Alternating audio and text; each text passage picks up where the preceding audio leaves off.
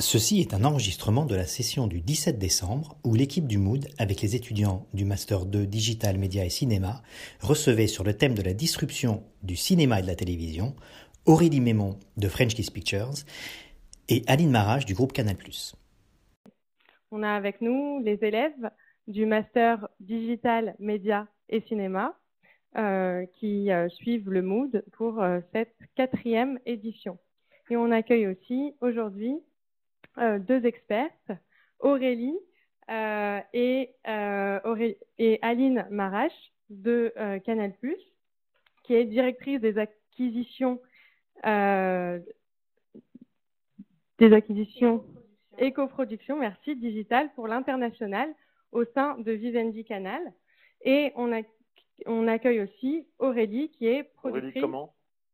Aurélie Mémon, chez French, chez French Kiss donc Alexandre est là pour euh, faciliter la discussion et on a également Frédéric Guarino de Montréal en direct et en visioconférence.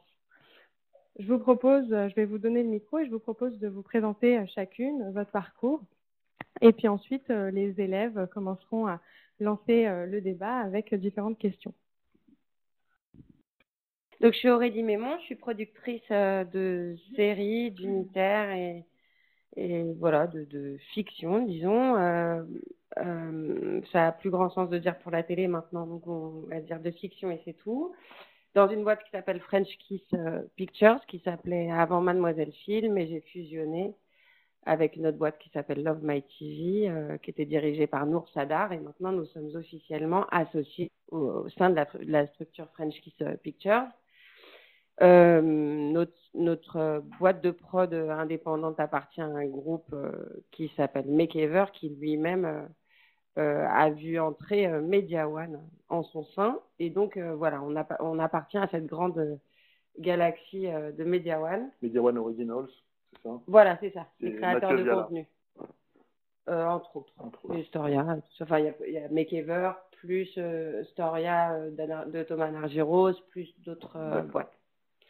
Donc voilà, euh, sur mon parcours, bah, j'ai commencé comme directrice littéraire. Je m'occupais d'abord de la supervision de l'écriture des scénarios euh, de séries pour une boîte qui s'appelait Making Prod, qui s'appelle Making Prod. Et puis petit à petit, euh, je, suis montée un peu. Et puis en termes de responsabilité, j'avais envie de choisir plus de choses. Et puis je suis devenue productrice.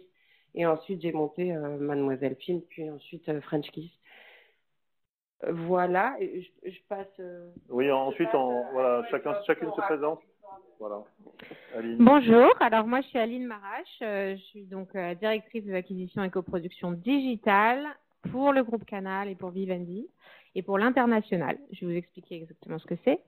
Euh, donc en fait, moi j'ai passé une dizaine d'années environ à diriger les acquisitions de fiction étrangère de la chaîne Canal et des chaînes linéaires du groupe Canal, des chaînes éditées par le groupe Canal.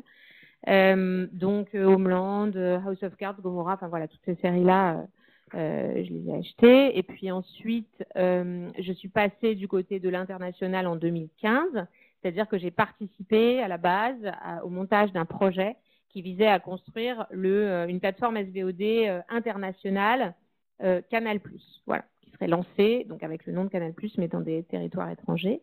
et puis ce projet a été mis pour plein de raisons, a été mis un peu en, en, suspens. Et donc, euh, j'ai participé à un autre projet international digital SVOD euh, qui s'appelle Studio Plus et qui vise, euh, qui était en fait une, une, un service mobile, une application mobile destinée à accueillir des séries de fiction de première fenêtre inédite de format court. Voilà, première initiative en ce sens qui a été montée donc par Canal Plus et Vivendi.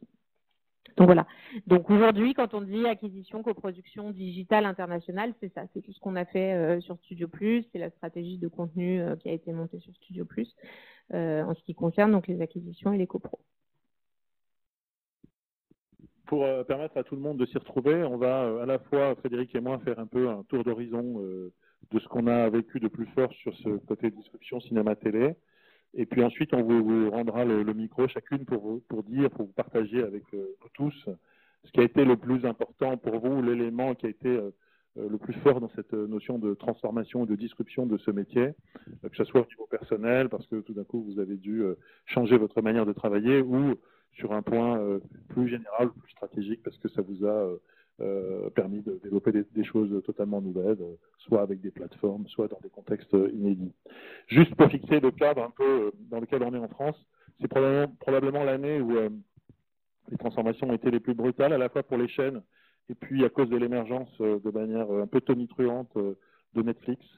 Netflix qui avait été regardé de très haut par l'ensemble du cinéma français et par l'ensemble des médias quand il a été lancé, précisément parce qu'il n'avait pas de contenu français, euh, est devenu euh, un des opérateurs majeurs, euh, puisqu'il a probablement 3,5 millions à 4 millions d'abonnés sur, sur les zones francophones, donc une grande partie qui sont en France.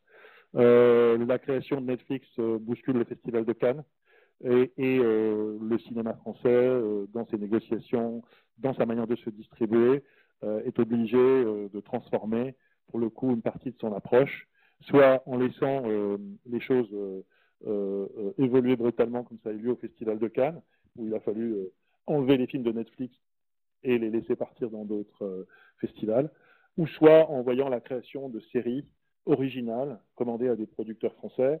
Le deuxième qui poursuit cette stratégie, c'est Amazon, qui la semaine dernière, il y a quelques mois, quelques semaines, a lancé aussi sa série française. Et ça, c'était des choses qui étaient absolument impensables dans les univers précédents. et ce sont simplement des exemples euh, compte tenu de la qualité des étudiants, je sais qu'ils connaissent tout le reste, c'était pour fixer le décor. De ton côté, euh, du côté euh, Amérique du Nord, comment est-ce que tu vois les choses sur la disruption brutale du cinéma et de la séparation entre les deux? Bah, La séparation entre les deux, elle n'existe plus. Hein. On a des très très grands acteurs dits de cinéma qui viennent dans la télé, que ce soit chez HBO ou chez Netflix et Amazon. On a un papier fleuve ce week-end dans le New York Times où c'est un portrait de Scott Stuber, qui est le patron euh, du cinéma pour Netflix, qui dit euh, les choses très euh, brutalement là aussi. Ils vont financer 55 films en 2019-2020 et ils vont monter jusqu'à des budgets à 200 millions. Donc, ils sont en concurrence directe avec les studios. Moi, je reviens d'un mois passé à Los Angeles où les studios ont ça en ligne de mire. sauf que euh, leur grand concurrent, c'est Netflix. Et euh, dans le même papier, le patron euh, de l'association des exploitants de salles dit très justement que s'il y a une petite baisse de fréquentation de 10%, il y a des cinémas entiers, des chaînes de cinéma qui vont fermer. Donc on est sur une totale redistribution des cartes. Aline? Toi, le, tu as cinq minutes pour nous raconter comment tu as vécu cette transformation dans ton métier euh, et quel est le, moment fort où ça c'est vraiment venu consciemment dans ce que tu faisais? Bah, le moment fort, il a été très très très très avancé par rapport au moment où le public a commencé à prendre conscience de l'arrivée de Netflix, puisque nous, on est directement, de par mon métier, avec les équipes, on est sur le terrain vraiment. Donc sur le terrain, on a pu se rendre compte assez rapidement, et il y a déjà pas mal de temps, je vous avoue, que le paysage allait être considérablement modifié par l'arrivée de Netflix. Alors, euh, ce pas des éléments euh, pessimistes, euh, mais c'était des éléments réalistes et factuels hein, qui faisaient que sur le terrain, quand on allait euh, dans un marché ou quelque part où on vendait des programmes et on était, nous, censés récolter bah, le fruit de ce qui nous intéressait pour nos abonnés, eh bien, on s'apercevait qu'on se heurtait de plus en plus à des offres concurrentes qui n'étaient pas spécifiquement euh, nommées. Euh, pas, on ne disait pas Netflix, mais on disait des offres concurrentes multi-territoires. Voilà, c'était une belle périphrase pour dire euh, qu'il y avait des, qu'il y avait plus fort en fait que des offres purement domestiques, comme on dit, c'est-à-dire l'achat de droits pour les territoires locaux franco qui parlent français en fait, de langue française. donc ça, on s'en est rendu compte assez tôt sans penser que ça allait être euh, forcément très compliqué euh, de, de, de, euh, faire avec, de lutter contre ça, mais en se disant que tout de même, ça allait probablement modifier les usages et puis nos manières d'acquérir des contenus ou de se positionner sur des contenus très en amont. Donc la première, la première, le premier gros changement qui est intervenu, c'est qu'on a décidé de monter plus en amont sur les projets. Euh, pour pouvoir justement euh, être à l'origine de la, de la genèse euh, des projets de série. Donc on a créé, c'est là qu'on a commencé à initier des préachats de fiction étrangère pour monter très en amont avec les talents, avec les producteurs directement, et plus d'attendre que les distributeurs en fait nous proposent des choses, parce qu'à ce moment-là, bah, c'est là qu'il y a énormément de concurrence. donc on est monté très en amont, c'est comme ça notamment qu'on a acquis la première saison de Gomorrah en son temps. Euh, qui maintenant est un très beau programme, qui a une, une superbe carrière euh, sur la chaîne, qui continue à l'avoir. Euh, et puis euh, aussi, bah, moi je dois dire que ça, oui, ça a généré aussi beaucoup de réflexions dans ma carrière, puisque le tournant de l'année 2015, bah, c'est l'année où moi j'ai fait un changement et où j'ai aussi pris un tournant sur l'international et, et, sur des choses plus dirigées en fait par le groupe Canal sur euh, les territoires étrangers et sur l'expansion qu'on pouvait avoir dans divers territoires en plus de la France. Donc euh, voilà, ça a eu un impact direct sur mon parcours personnel et sur mon expérience. Merci Aurélie. Quel est, ton, quel est ton vécu de cette disruption? Quels sont les moments clés ou les moments où tu as eu euh, une émotion brutale en te disant oulala, ça change. C'est Netflix, c'est plus la même chose. Alors quand on est producteur de séries télé en France, on est hyper content de la que la distribution arrive en fait. Donc on était, nous on a vu arriver Netflix et Amazon. Il y a eu ça a été en fait l'arrivée concrète de Netflix et Amazon en termes d'achat de séries a été précédée d'une espèce de longue vague de murmures de oh, ça arrive, ça arrive, ça arrive, ça arrive. Et donc, on a eu plein d'articles et plein de discussions avant même qu'on ait des commandes, en fait, des chaînes, des, des, des plateformes. Mais euh, euh, non, non, on a vu arriver ça avec beaucoup, beaucoup d'enthousiasme, en fait, parce que euh, moi, j'avais monté Mademoiselle en me disant, je monte des projets et on verra où ils vont. Enfin, je les développe et quand ils sont bons, je les vends.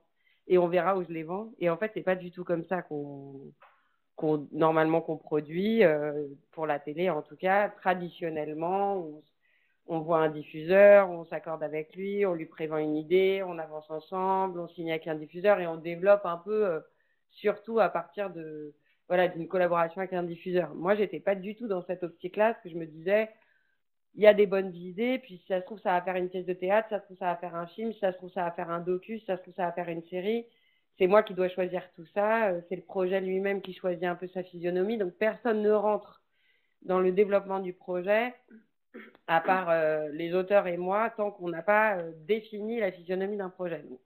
développant comme ça, c'était un peu euh, perçu comme un peu suicidaire quand même, parce que bah parce que ça n'a pas de sens, parce que tu développes quand même un projet de série pour le vendre. Donc en général, c'est quand même mieux de faire rentrer le partenaire qui va financer ta série quasiment pleinement. Voilà.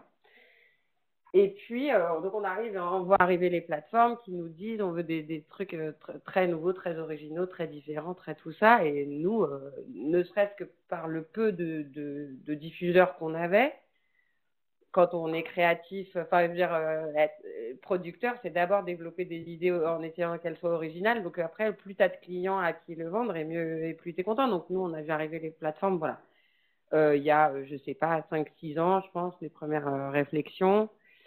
Voilà, et ensuite, moi, ma première rencontre très concrète, c'est avec Netflix parce qu'on a produit un film pour eux. Euh, et on a produit le premier film indépendant français de Netflix, en fait. Donc, euh, et, et, ça, euh, c'est clair que sans Netflix, l'idée que j'avais eue de développer ce truc-là n'aurait pas vu le jour. Le nom, le nom du le titre Ça s'appelle Je ne suis pas un homme facile et c'est un court métrage euh, c'est un court métrage que j'ai vu qui s'appelle Majorité opprimée, euh, qui m'a beaucoup plu, qui avait fait le tour du monde, et je me suis dit, je vais rencontrer la nana qui l'a écrit, réalisé, et je vais voir avec elle ce qu'on peut faire.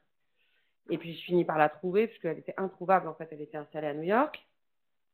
Et puis je finis par la trouver, et, voilà, on, discute, je, je, la chauffe un peu sur l'idée d'en faire quelque chose, elle réfléchit, on commence à partir sur une euh, idée de série qui finalement euh, s'avère pas super convaincante. On va avoir des diffuseurs qui, bah, de toute façon, les diffuseurs mainstream, c'était, c'était même pas la peine.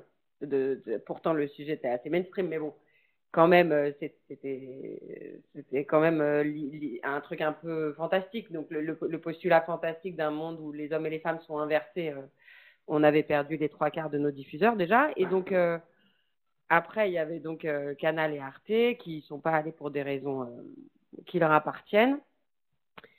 Et, euh, et, en fait, on a Netflix qui nous a contactés parce qu'ils avaient, en fait, ils ont contacté euh, Éléonore Courial, l'auteur-réalisatrice, parce qu'une des nanas de Netflix, euh, Funa Maduka, avait vu euh, le court métrage et l'a appelé en lui disant il faut absolument faire un truc sur cette idée.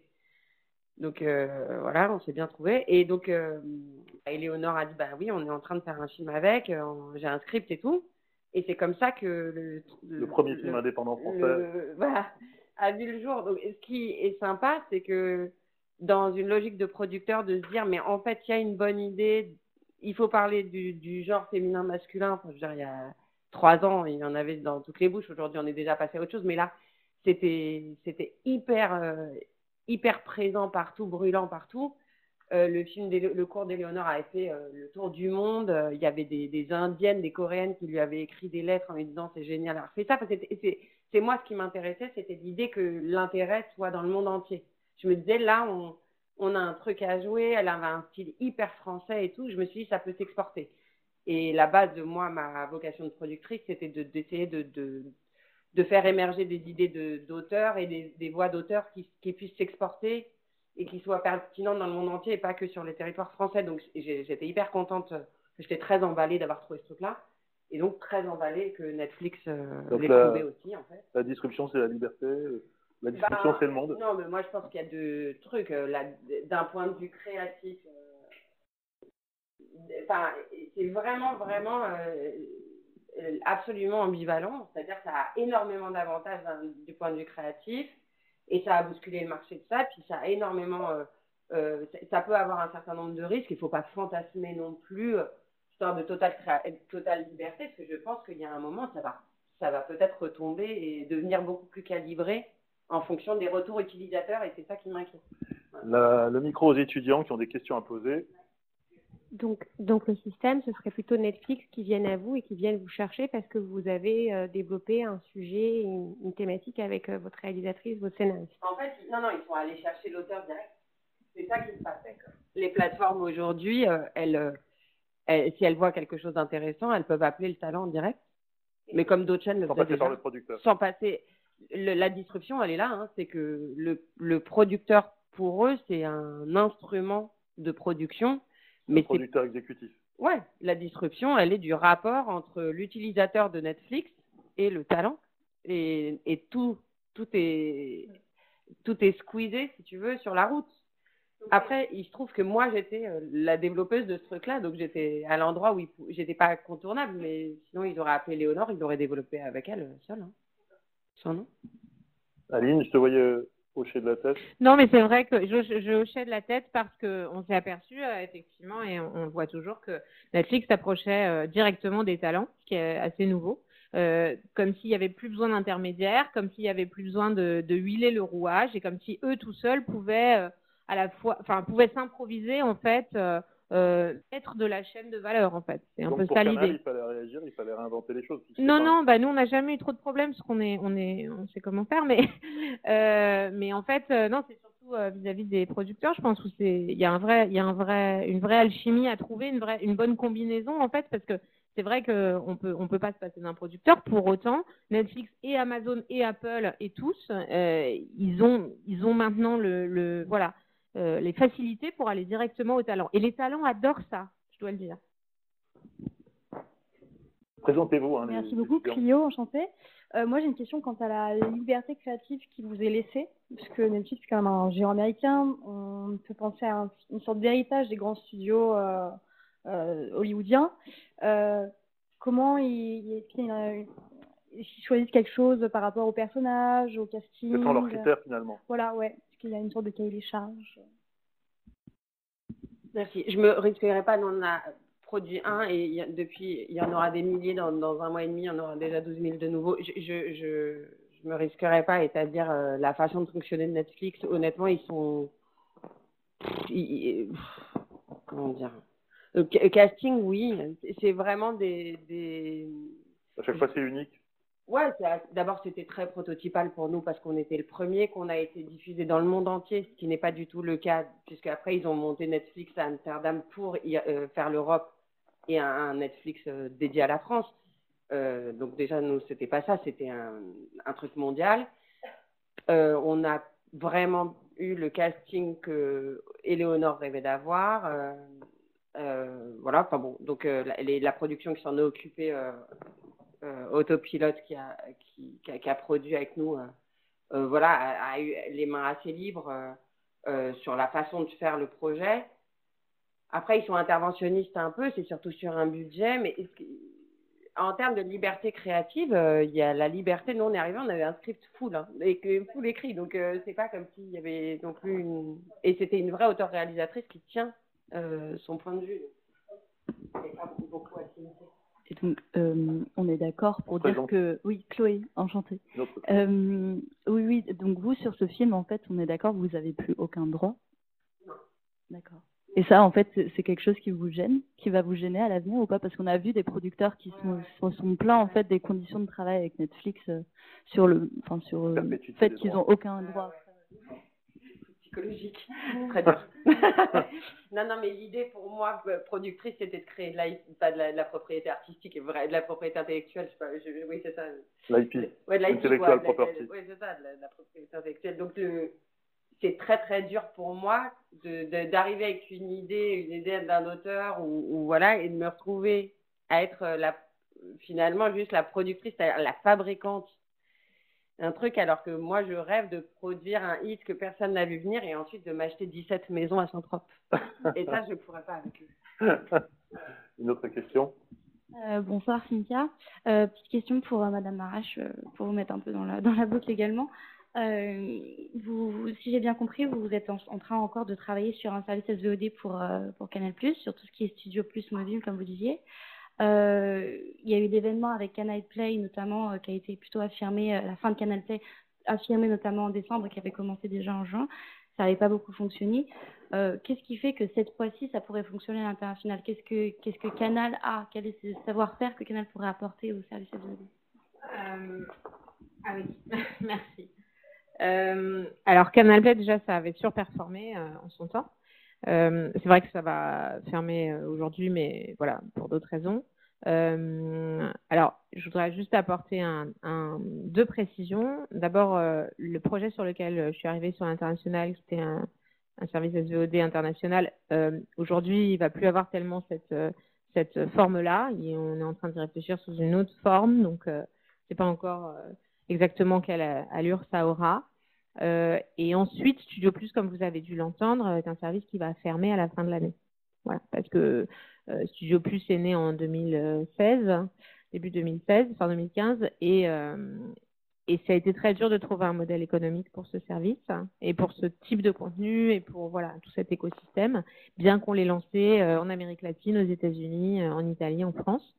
Euh, ça a été vraiment, c'est vraiment encore quelque chose de compliqué. On a essuyé des plâtres sur ce service parce qu'on était les premiers. Euh, et euh, voilà, au bout d'un an et demi, c'était compliqué. Mais en gros, en ce moment, l'heure est à la réflexion et pas au lancement encore de quelque chose. Donc, réflexion. Je voudrais insister sur cette histoire parce qu'on reproche souvent aux groupes français de ne pas prendre de risques. Et là, on a des exemples de groupes qui ont pris des risques. Et on dit, ah oui, mais alors ça s'arrête. Ben oui, c'est le, le jeu de l'innovation, c'est exactement celui-là. C'est-à-dire qu'on prend des risques, ça marche, on continue, ça marche pas comme on voulait, on arrête et on repart sur d'autres projets. Euh, c'est vrai que c'est pas tellement la culture euh, française dans l'audiovisuel, mais c'est exactement la culture de la distribution dans les startups et ailleurs. Il y a beaucoup de sociétés qui sont créées, qui disparaissent. Les gens qui les ont fabriquées se retrouvent sur d'autres projets et transportent euh, leur expérience avec eux. Et c'est pas grave. Et c'est pas grave d'arrêter un projet et d'en recommencer un. C'est de la R&D et c'est au contraire c'est constructif et c'est et le deal il était clair dès le départ. C'est un projet, on verra où ça nous mène. Et voilà, ça nous a mené, on en a, on en ressort une tonne de choses ultra positives et puis plein d'autres idées pour reconstruire d'autres choses derrière. Et c'est surtout ça qu'il faut retenir en fait. Frédéric veut réagir et après un étudiant. Le temps que ou une étudiante. Oui, je Frédéric. voulais, je voulais simplement ajouter que euh, c'est très bien effectivement de le voir comme de la R&D. Au Canada, on a maintenant Canal+, euh, soit en direct, soit distribué par les câbleaux, et ça c'est très nouveau. euh, et je pense que c'est un résultat direct de cette expérimentation. Et c'est aussi euh, le fait qu'actuellement à Los Angeles, il y a euh, un certain nombre de gens qui réfléchissent sur des projets comme Studio Plus, qui ont levé un milliard de dollars. Euh, et c'est pas du tout, c'est Jeffrey Katzenberg et qui, lance ça. Donc ça montre qu'il y avait quand même une tendance très forte qui avait été bien identifiée. Oh, il y avait un petit truc, ouais. Voilà. Euh, des rumeurs courtes euh, concernant votre euh, plateforme. Euh, on a entendu que vous lanceriez euh, une offre pas très chère. J'ai lu ça, je ne sais pas si c'est vrai. On n'est pas obligé de répondre. hein. Si tu peux pas répondre, à Non, tu réponds pas pas. quelle plateforme en fait? Vous parlez de quoi De Canal Oui. Ah, d'accord. Oui, la isolé.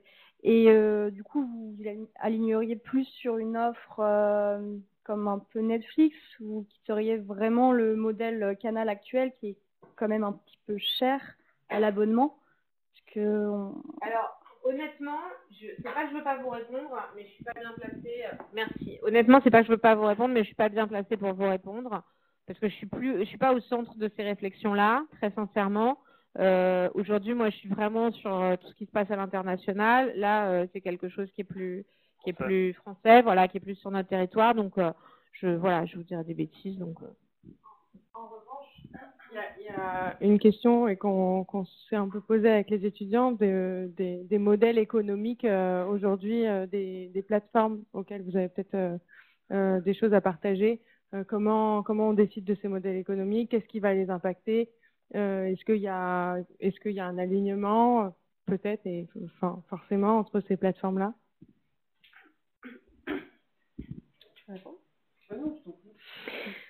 Euh, oui, il y a un modèle, enfin, il y a un modèle économique. Bon, déjà, on a, si on regarde Netflix, euh, le modèle économique, il est simple, c'est on dépense, on gagne pas, mais c'est pas grave. voilà et on y croit.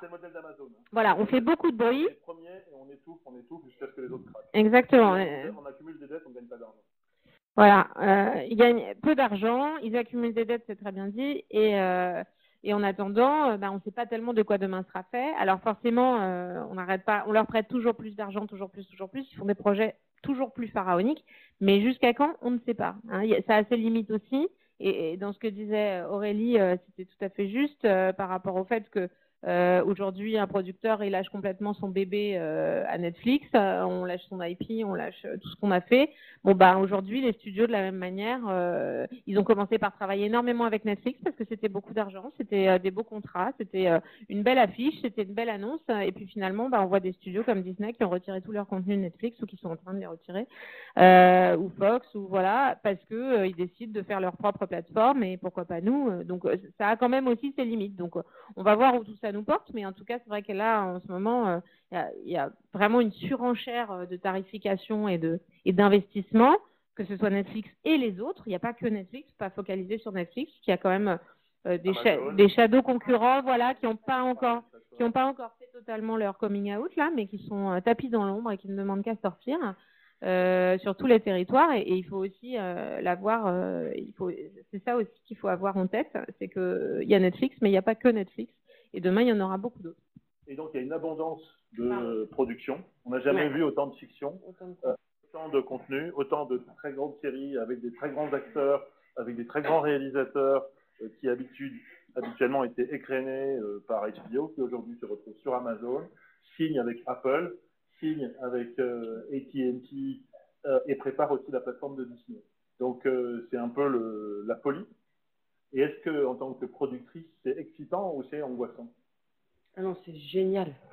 Ah non, alors vraiment, moi, je, suis trop contente qu'il y ait euh, de, la, de la concurrence chez les gens potentiellement qui peuvent acheter nos séries, de l'émulation, parce que euh, la concurrence, c'est peut-être un mot qui fait flipper tout le monde, mais l'émulation, ça marche, c'est vrai. Artistiquement, les scénaristes maintenant, bon, ben, ils, savent quoi. Enfin, parce que il y a, 10 ans, on leur disait déjà, nous, scénaristes, qu'on voulait faire voyager nos séries. On disait déjà à tout le monde qu'on voulait faire voyager nos séries. Et puis, il fallait encore que euh, le diffuseur, et je, parle surtout des diffuseurs mainstream, parce que euh, Canal et Arte ont toujours été. Euh, D'abord, avec Canal avait déjà une vocation internationale, et puis Super Rosé et tout. Mais ils produisent aussi beaucoup moins que. Donc, nous, on s'adressait aussi aux diffuseurs mainstream. Et, euh, et, en fait, on, on, devait toujours satisfaire le, marché local en premier premier. Le marché local, euh, en tout cas, la perception du marché local était souvent très en contradiction avec ce qui se faisait dehors. C'est-à-dire qu'on pouvait proposer euh, à une chaîne mainstream en France un projet qui, sur l'international, ne marcherait pas du tout parce qu'il était déjà fait il y a 10 ans et ça ne posait de problème à personne. Et pour nous, créativement, c'est quand même un peu triste. là, maintenant, euh, et, on n'a plus besoin de convaincre personne. Et les scénaristes savent, euh, en concurrence avec les scénaristes américains, les scénaristes anglais, les scénaristes danois, en concurrence au sens où, s'ils sont bons, ils peuvent aller aux États-Unis. C'est ça qui se passe en fait. C'est plus, pas euh, oh putain, le créateur de Game of Thrones est, en concurrence avec moi, je suis foutu d'avance. C'est plutôt si je suis très fort, ma série peut aller aux États-Unis. Quand nous, on vend une série qu'on a produite pour Arte et qu'elle va sur AMC, qui est le producteur de, donner le nom de la série de C'est- ouais Maroni euh, qu'on a fait pour Arte l'année dernière a été vendu. euh, passe en, Guyane, c'est ça? Ouais. Et donc c'est transposé où? Euh, ah non, elle est vendue telle quelle et elle va être diffusée aux États-Unis, au Canada, au- en Angleterre, en, en, en Allemagne. Et tu te dis, bah voilà, ça y est, en fait, les, ça y est, c'est- nos, nos fictions, elles voyagent sur des chaînes qui ont produit Breaking Bad, quoi. Ouais. Bon, bah c'est cool. Donc on est, nous, on est très ça, très contents. C'est-à-dire que l'IT t'appartient. Ouais. C'est pas, il appartient pas. la- ça c'était avant. Ça, c'était Ouais. avant. C'est- bah, en c'est fait- encore, c'est encore possible avec euh, avec Canal et avec dire- euh, Arte et quelques autres chaînes. Ça veut dire que en fait, tu rêves d'un modèle où il y ait euh, la possibilité de lâcher des bébés qui vont faire le tour du monde et par ailleurs de garder quand même un peu d'IT. Sinon, MediaWeb ne vaut plus rien. non, mais je crois que le, le, notre- notre- ce qu'on vaut, ce sera pas l'IP qu'on crée. euh, ça, c'est super et on va faire des séries comme ça. Et de toute façon, aujourd'hui, face à la l'énormité de, de, de, enfin, le nombre de contenus qui est absolument hallucinant, je pense que le catalogue de ce qu'on aura produit et donc des IP qu'on a vaudra pas grand chose. C'est quoi, C'est les talents comme ça Euh, oui. Euh, non, non, Non, mais- c'est les, c'est les talents, euh, c'est les créateurs. C'est les créateurs. et ça met les créateurs devant. Voilà. Et ça, moi, je suis hyper contente parce qu'aujourd'hui, c'est la priorité à la bonne idée. Et donc, moi, euh, ce qu'on a toujours vécu aux États-Unis, en Angleterre, que nous, en France, on ne pouvait pas faire, qui était on développe, ensuite on va voir tout le monde et on dit qui veut.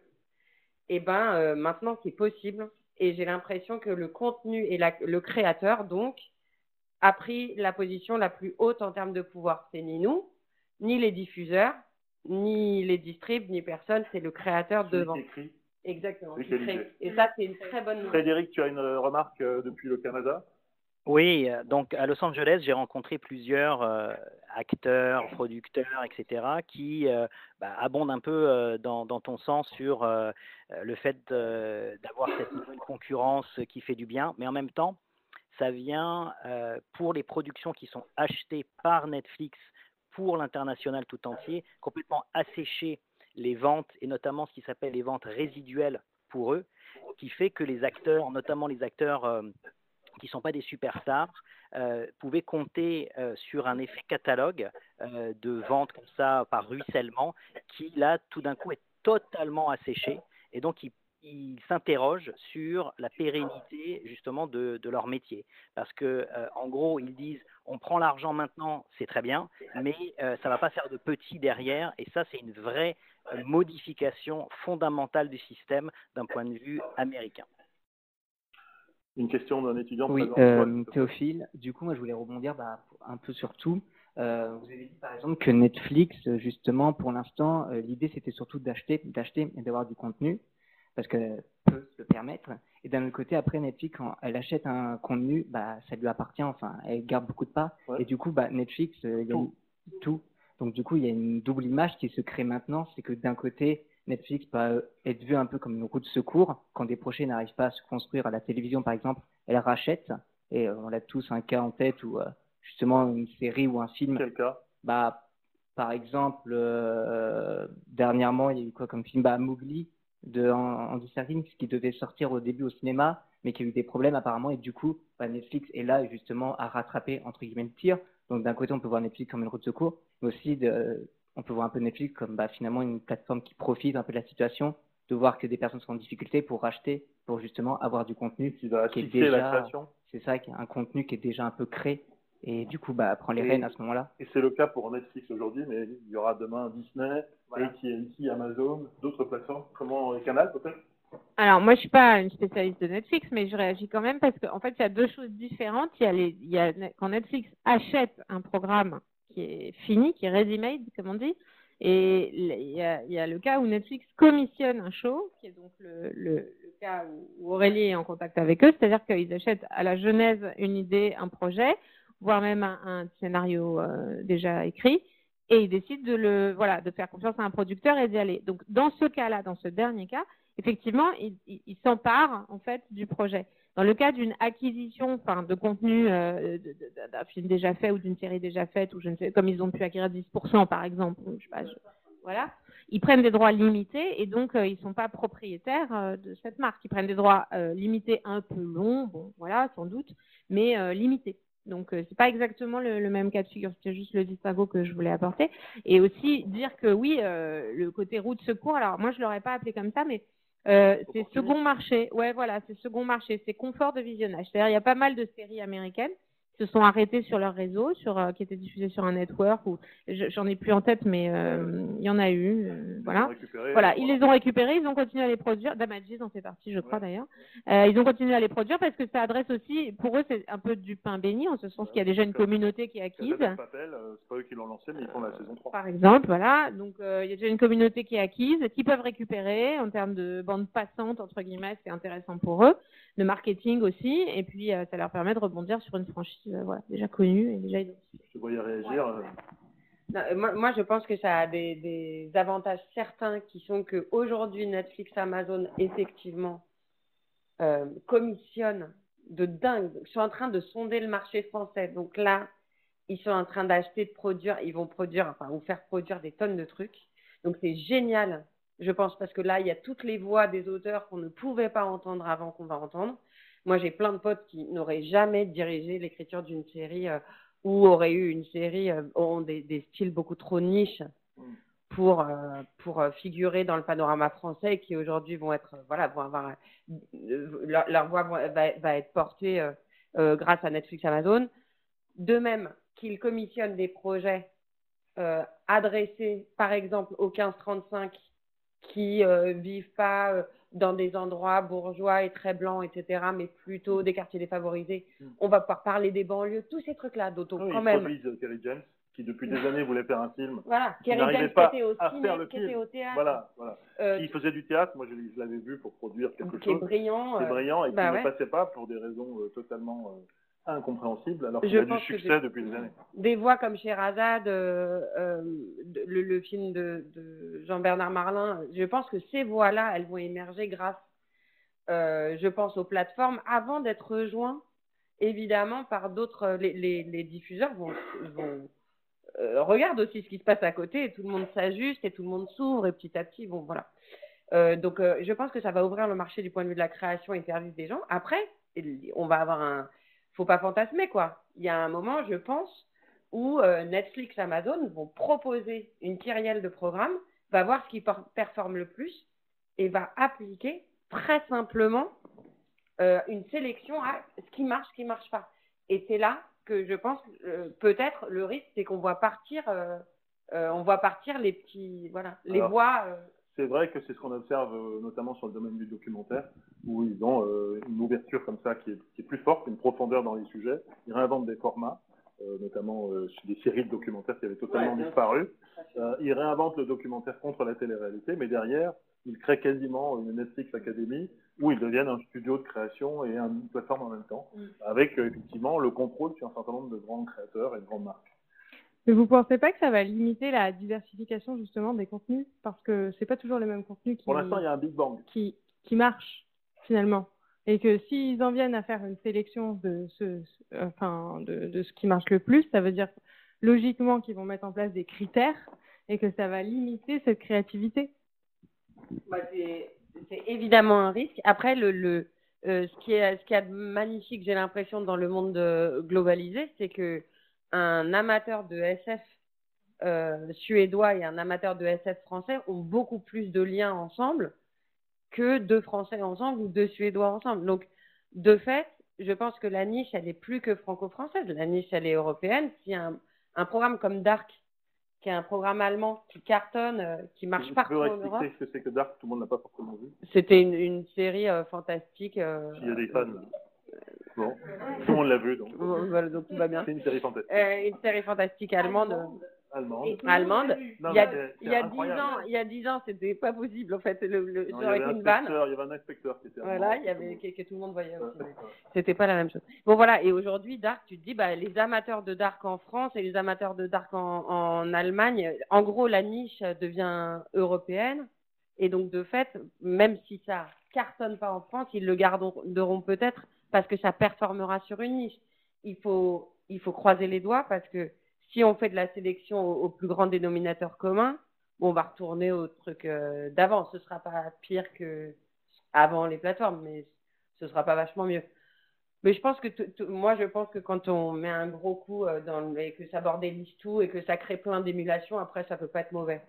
Mais je pense qu'il y aura des, faut pas fantasmer, il y aura aussi des effets négatifs. Dernière question des étudiants. Euh, alors, euh, vous dites euh, que les, les diffuseurs vont peut-être s'aligner sur ce qui marche ou ce qui ne marche pas sur Netflix. Oui, s'ouvrir, quoi. S'ouvrir un petit peu, voilà, s'aligner. Euh, mais le problème, c'est comment on sait ce qui marche, ce qui ne marche pas. Parce que finalement, euh, on assiste quand même à une politique de non-divulgation de Netflix quant à ces données. Euh, à part ces bulletins, bulletins euh, trimestriels, on ne sait rien des chiffres, de ce qui marche. Et moi, je voulais euh, en faire, appel, faire appel à votre expérience justement par rapport à ça. Euh, c'est pas frustrant de créer un programme, de le laisser et de n'avoir presque aucun retour finalement sur euh, le résultat. euh. Est-ce qu'il y a eu euh, des négociations au Le bébé préalable abandonné et en plus on sait rien C'est ça. C'est ça Ouais, on le voit quand même diffusé partout. Euh, bah non, mais nous, euh, on a su très vite que ça marchait très bien. Et puis, je trouve qu'on a des, voilà, des, des, des trucs en cours qui font qu'on sait. Et qu'on a eu des discussions avec Netflix, ils nous ont dit. Donc, euh, voilà. Euh, après, bah, euh, comment les diffuseurs, les diffuseurs, ils vont voir que si, euh, par exemple, les diffuseurs, tout le monde a vu Casa des Papel et a vu le carton de Casa des Papel. Donc, tous les diffuseurs se disent, ah, c'est vrai que c'est pas si con de pas dire non d'avance à un film de casse impliquant des, jeunes avec une, di- une direction artistique un peu péchue, voilà. Des, des- bon, c'est des, trucs euh, pour peu qu'ils aient envie d'aller chercher euh, les moins de 50. euh, c'est intéressant de voir les, les succès de Netflix. On les voit très clairement. hein, les succès de Netflix, ils sont, ils nous sautent aux yeux et on ne sait pas encore pour Amazon, mais voilà, le fait qu'ils divulguent pas leurs chiffres, je sais pas, je crois que Canal divulgue. Est-ce que Canal divulgue ses chiffres euh, sur les fictions ouais. Non, mais je pense que ça fait partie du, du, du secret, en fait. Ça fait partie de leur philosophie. Euh, non, mais je, je parle pas pour nous, mais pour eux, euh, la, la philosophie, c'est de ne pas dire grand-chose, euh, de rester un petit peu euh, euh, porte fermée, en circuit clos, en happy few, etc. Et puis, euh, de pas divulguer de chiffres à personne, d'ailleurs, parce que je crois que même Joël Wirtzel euh, de Satisfax, il a Ah quand même du mal à communiquer.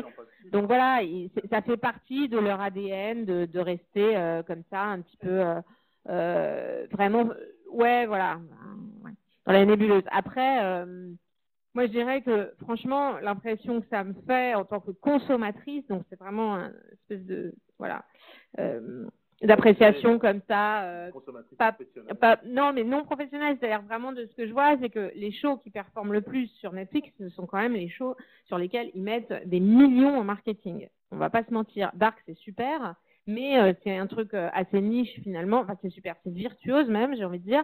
Mais c'est vraiment, ça demeure quand même assez niche parce que c'est pas une série qui a fait euh, du, du 4 par 3 euh, en ville et partout. Mais ça, ça- Par ça contre- a toujours été, pardon de t'interrompre, mais ça a été le, une des marques de fabrique de HBO qui disait euh, un dollar dans le contenu, un dollar dans le marketing. Exactement. C'est pas finalement cette vieille recette qu'ils ont appliquée? Bah, je- Est-ce que c'est pas une recette qu'on a oubliée nous en fait? Ils ont dû faire x4, je pense, dans le marketing par rapport à HBO, un dollar dans le contenu et 4 dollars dans le, dans le marketing. Oui, mais c'est pas pareil. C'est-à-dire que là, on a affaire à, c'est même plus, c'est plus du martelage, c'est du, c'est du torpillage de com, quoi. C'est, c'est, non, mais c'est beau à la fois. Je trouve ça hyper euh, bien pour eux. Ils savent très bien le faire et ils le disent et ils le montrent et ça se voit. Et il y a un retour sur investissement euh, qui a l'air phénoménal. Donc, parfait.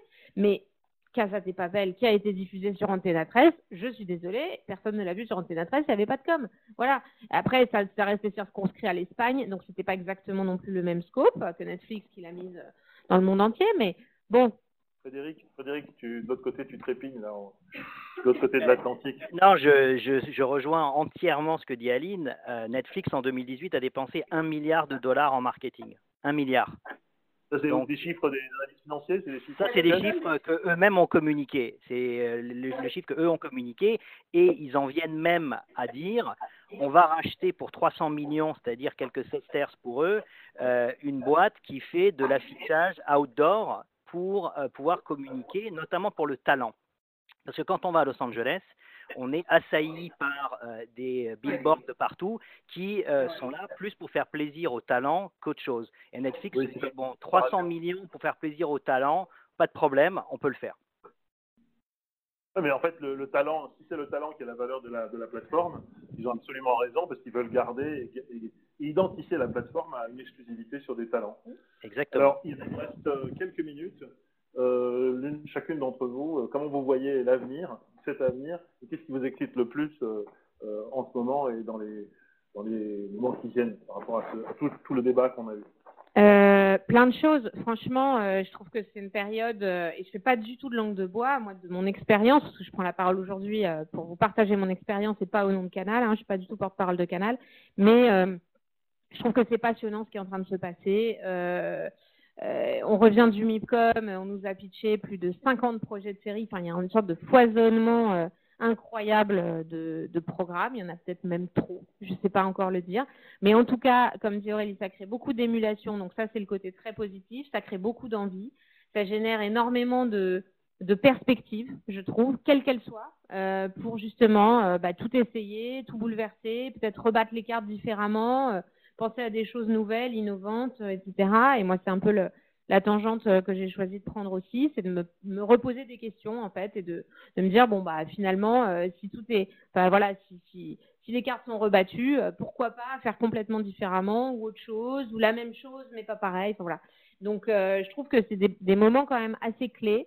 notre écosystème, l'industrie des chaînes de télévision, des médias en général en France était assez statique pendant ces dernières années honnêtement c'était même un peu ronronnant. Euh, ça fait du bien euh, d'avoir quelque chose comme ça. Je ne dis pas que euh, c'était attendu et que et qu'on s'ennuyait, pas du tout. Mais je dis simplement que de l'air frais et un petit peu de différence, de singularité, bah voilà, ça remet les pendules à l'heure. Ça remet les pendules à l'heure. Alors mes vœux pour 2019, c'est qu'il y ait une cohabitation quand même de tout ça. Une cohabitation pas politique. Entre les plateformes. ouais, que tout ça forme un bon combo, euh, un bon, une bonne combinaison, euh, une alchimie heureuse, parce que je pense que réellement il y a de la place pour tout le monde et que, et que les identités sont très différentes euh, et les revendications aussi. Et je le crois profondément. En plus, c'est vraiment pas du tout pour faire, voilà, devant les étudiants.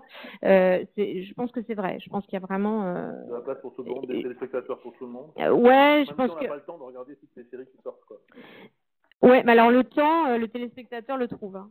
Euh, vraiment, euh, moi je voilà. Alors, quitte à ne plus dormir, hein, puisque maintenant on assiste à un autre problème qui est que les gens ne dorment plus, ou les mais ou les couples, voilà. je ne sais pas, je te laisse dire. mais ne jamais mettre une télévision dans la chambre à coucher.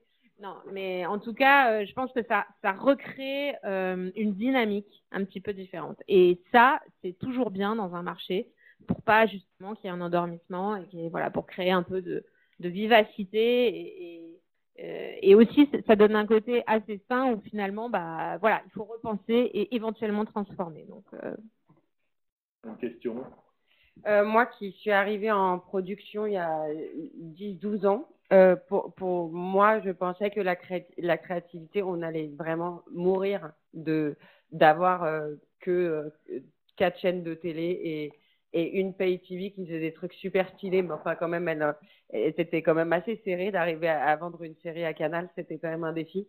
Et je, je vraiment, on a vu arriver euh, euh, Netflix, Amazon et Apple et toutes les autres qui vont arriver, parce qu'on va en avoir 220 000, euh, avec vraiment énormément d'enthousiasme. Je me suis dit, maintenant, la compétition, elle est mondiale. Nos idées, si elles sont bonnes, moi, j'avais que hâte de tu ça. Crois qu'il y a une French Touch? Euh, ouais, je suis sûre même qu'il y a une French touch. Je suis sûre qu'il y a une. Euh, Mademoiselle, c'est un truc que le monde entier comprend. Oui, non, bah tout le monde sait le prononcer, c'est un peu pour ça que je l'avais choisi, mais et comme French Kiss d'ailleurs, mais c'est pas, c'était pas trop euh, l'idée de.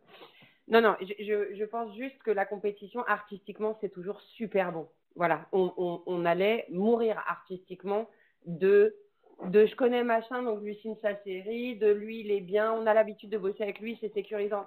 ce truc-là qui était installé, nous jeunes producteurs, on arrivait aussi avec des jeunes euh, scénaristes et des créatifs, des, des, mecs qui étaient créateurs qui, qui parlaient de leur génération et on avait envie de parler des générations de 30, 35 ans et tout ça. Et on n'était pas entendu du tout. Et donc, j'avais l'impression, on me renvoyait, à part euh, évidemment euh, Canal, Arte, que je mets toujours à part, mais on nous renvoyait beaucoup. Écoutez, vous n'êtes pas fait pour, faire de la télé pour nous, quoi. Et nous, on se disait, mais enfin, il y a bien des gens comme nous qui la regardent, qui aiment les séries. Pourquoi nous on regarde des séries américaines et pourquoi bon. Et donc, euh, nous, on voit arriver ça, voilà, on est hyper, hyper content. Maintenant, je, je suis aussi très attachée, nos relations avec nos diffuseurs euh, et l'idée qu'on puisse euh, produire une série qui touche 8 millions de personnes d'un coup, dont des vieux, dont des gens qui n'ont pas forcément, à qui on peut imposer un programme. Ça, c'est intéressant de se dire qu'on va s'intégrer dans un programme linéarisé encore sur TF1, France 2, France 3, etc. C'est aussi qu'on a l'occasion d'imposer aux gens un programme pour ceux qui se posent devant la télé et qui se laissent embarquer. Et donc, nous, on a l'occasion de toucher des gens à qui on ne s'adresse pas forcément et qu'on va emmener dans un monde, dans, dans, un, voilà, dans des valeurs, dans un propos, dans une histoire qui peut les sortir un peu d'eux. Alors que Netflix, tu viens, c'est toi qui choisis, enfin les plateformes et globalement tous les médias délinéarisés, tu choisis, tu es le maître absolu à bord de ce que tu choisis. Si tu veux pas sortir de ta zone de confort, tu sors pas. Donc, euh, il y a quand même un, truc passionnant à faire pour les producteurs et les créateurs de développer pour le grand public, pour des gens qui se laissent embarquer dans nos histoires. Euh, et puis, on a des relations avec nos diffuseurs, euh, et, les diffuseurs mainstream compris, qu'on doit préserver. Il n'y a pas, a pas d'Eldorado, je crois pas. Je, je crois qu'il y a la place pour tout le monde. Et effectivement, comme disait Aline, ça a fait un bien fou parce que tout le monde s'est dit, oh, il y a des nouveaux créateurs, tiens, il y a, pourquoi, tiens, on peut faire des straight to séries, tiens, on peut faire une, on peut produire une série euh, dix mois après l'avoir lancée en développement, tiens, on n'est pas obligé de, de passer cinq ans en développement et d'être les mains dans le cambouis, on peut les laisser faire et prendre des risques et balancer un truc et, je trouve que. Alors, tes vœux pour 2019 et après Laura va conclure. Bon, rien, euh, qu'on en fasse plein, voilà. Qu'il y ait de plus en plus de séries françaises très bonnes. Là, ça arrive, on a des, des showrunners en couve euh, ou presque de Télérama. C'est très bien. Je, continuons, on va, voilà. Et on m'a dit que les Français étaient les nouveaux Suédois. C'est un compliment, ça. on est super à la main. Les news Bravo. Je pense qu'on peut dire que c'était un très beau débat avec beaucoup de perspectives. On espère que vos voeux à chacune euh, vont se réaliser pour 2019. Euh, merci, merci, merci aux étudiants également. Merci à Frédéric euh, de Montréal qui nous suit toujours et qui va nous suivre aussi dans l'autre édition. Euh, merci à Aline, merci Aurélie aussi de votre intervention. Et on vous donne rendez-vous pour euh, la troisième session du Mood mercredi à 17h également on parlera de la disruption dans le domaine des news et de l'information. Merci à tous et bravo. Merci, bravo.